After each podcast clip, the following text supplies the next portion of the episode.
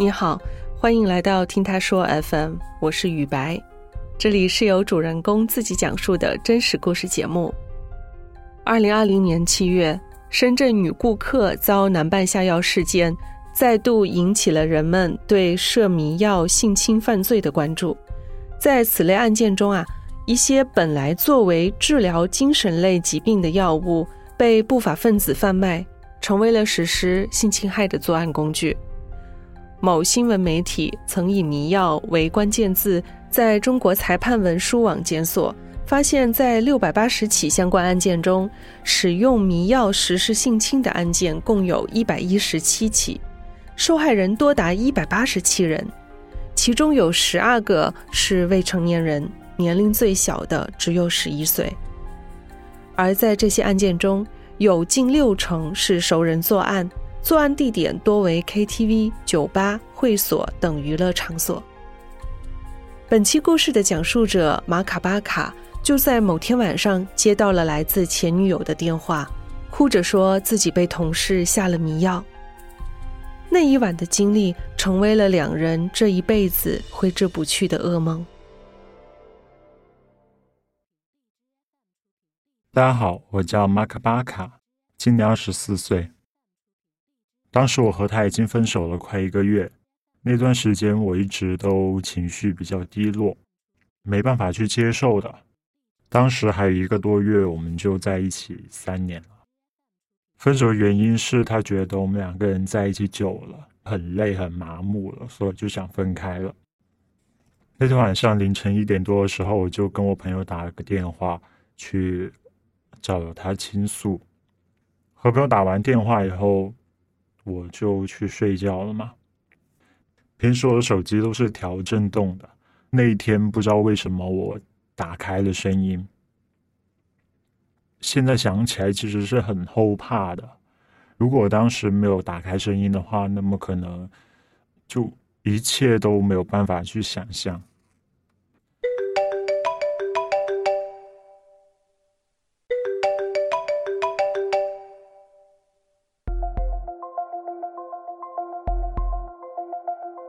在半夜的时候，我的电话响了。被吵醒的时候，我还在想说谁会大晚上打电话给我。我还记得我当时是在意识很模糊的时候去摸我的手机，手机拿起来一看，发现是他的电话，我瞬间就清醒了，我就立马去接起了电话。有发现电话那一头的他是用那种哭着的声音来和我说话的。他告诉我说，他被人下药了，而且他趁着自己还有意识，他从酒吧跑了出来。现在不知道自己在哪里。我当时就吓了一大跳，我瞬间整个人都咯噔了一下，然后整个人都非常的清醒的这种状态。他当时在那哭嘛，不知道为什么，我当下是非常冷静的，我没有其他多余的情绪在里边，我只有一个念头就是。我要去保护他，我要去把他救出来。我和他说：“我说，你看看你周围都有什么东西？那里安全吗？附近有没有人？”然后他说不知道。他说从酒吧跑出来以后，就感觉他们在身后追他。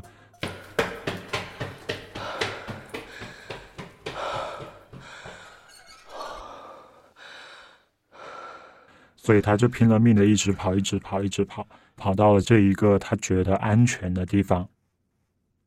波特告诉我说，他附近有一个保安亭。我说：“那你把你的手机，呃，拿给保安，我去和他说说话。”在他拿手机给保安的这个过程中，我就看了一眼时间，我印象很深刻，当时是凌晨的三点四十五分。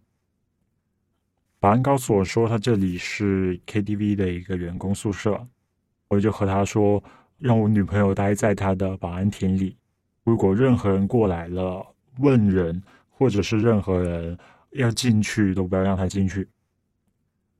然后我就让他把电话给回我女朋友，就开始安慰他。我告诉他说：“你不要怕，我一会儿就到了。”安慰他的时候呢，我是去喊醒了我爸，让我爸和我一起开车过去广州救他。而且两个人的话，到时候有什么事情也比较好互相照应。我们立马换了衣服出发。其实我跟他，我们不在一座城市。我们是从大学开始谈恋爱的，毕业出来以后我们就异地了。他在广州，我在江门。我这边过去他那里呢，要八十多公里。换好衣服后，我跟我爸我们就出发了。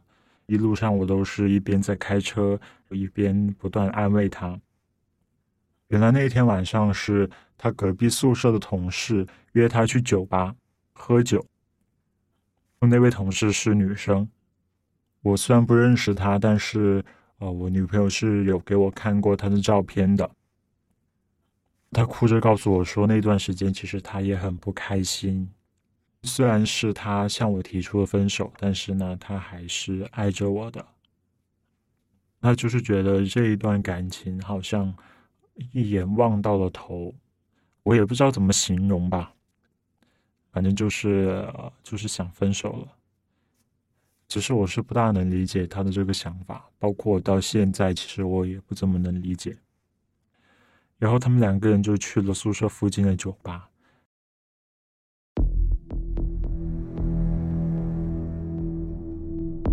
这其实也是我女朋友她第一次去酒吧。她的同事是先给她点了一杯很高度数的酒，她喝了一杯，因为太辣她喝不惯，所以她又点了一杯调制的鸡尾酒。下完单以后呢，她就去厕所了。回来之后，他就看到酒已经上来了，所以他就喝了起来。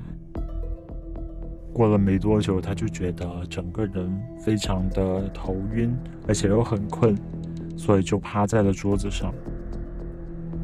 我女朋友是山东人，她平时是不会去酒吧的，但是呢酒量很好，因为在他们家那边，她跟她爸妈家里人吃饭的时候，大家会喝点酒啊之类的。他当时就觉得很奇怪，因为通常来说。这么一点酒，他是不会醉的。然后他就趴在桌子上休息，但是没有睡着，因为他觉得这个酒吧的环境不够安全。虽然和朋友在一起，但是也不能够掉以轻心。趴了没多久以后呢，他就听到了他的同事在打电话，听到他同事和别人说说要起效了，他已经晕过去了，你可以过来了。我女朋友她听到以后就感觉不对劲，但是整个人又特别晕，然后就听到了有一个男生，他侧过头眯着眼睛一看，发现有一个男的在他们旁边坐了下来。他不认识那个男生，他的同事就对那个男生说：“等一下，我们一起把他扶进去，扶进酒店，这样其他人的话是不会怀疑的。”我女朋友听到以后很害怕，她的大脑就只有一个意识，就是我要逃跑。在她还没有完全失去意识的时候，趁他们不注意，她就立刻起身往门外跑去，然后就一直跑，跑到了现在这一个她觉得安全的环境，才和我打电话。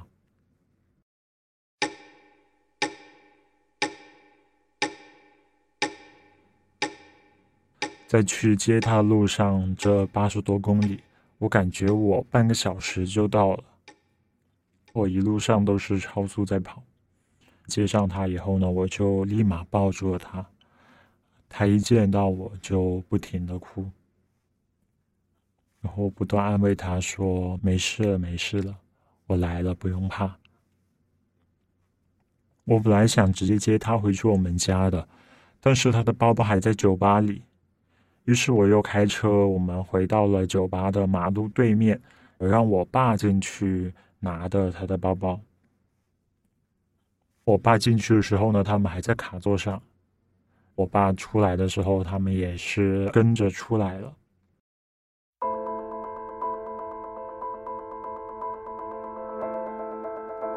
我看到了那几个人，我就下车过去了马路中间。因为马路中间呢，它是有护栏隔开两边的车道，我们两个人呢就一人一边。他就出来跟我说，说事情不是我想的那样。他说要跟我解释，我没有听他解释，并且我是用了一句粗口问候了一下他的母亲。我当时说的是什么什么，闭上你的臭嘴，我就转身走了。然后就听到他们在我背后说什么：“你别敬酒不吃吃罚酒啊。”我已经走到我车边上的时候，我还听到他在那里说：“你信不信我开车来撞你？”这样的话，然后我回头时看到他正在往一辆日产车走过去。他当时觉得还挺搞笑的，就想着你一台塑料壳的车，也想来撞我的福特 SUV。然后我就载着我爸和我女朋友，我们回江门去了。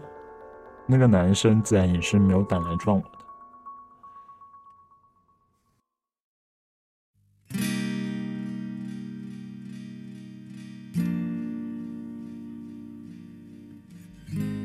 也是因为这一件事情吧，我们就复合了。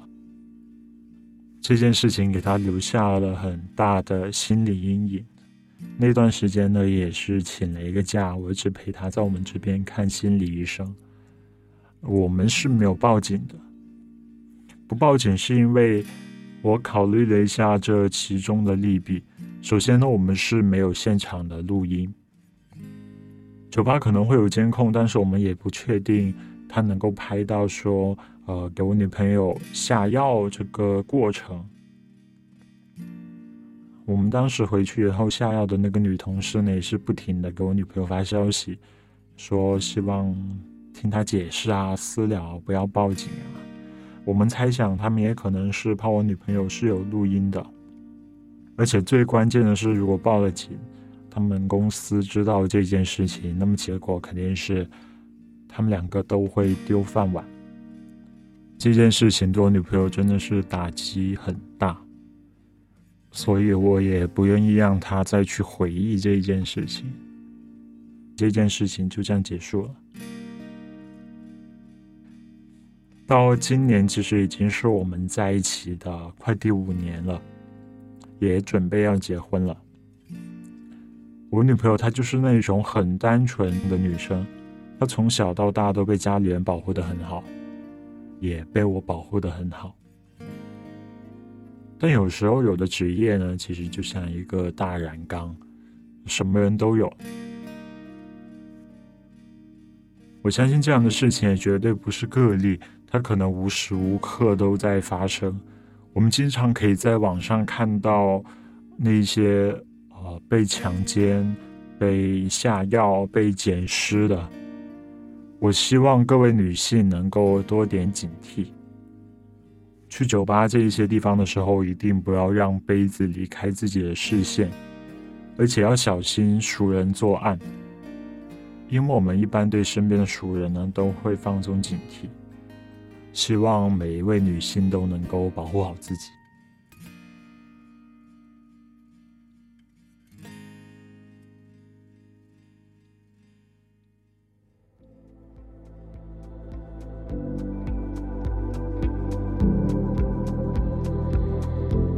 多一份警惕，也许就会少一丝伤害。希望这个故事可以再次提醒大家，特别是各位女性听众们。一定要注意保护好自己。你现在正在收听的是真人故事节目《听他说 FM》，我是主播雨白。如果你想分享你的故事，或是倾诉你的困惑，请跟我们联系。愿你的每个心声都有人倾听，每个故事都有回音。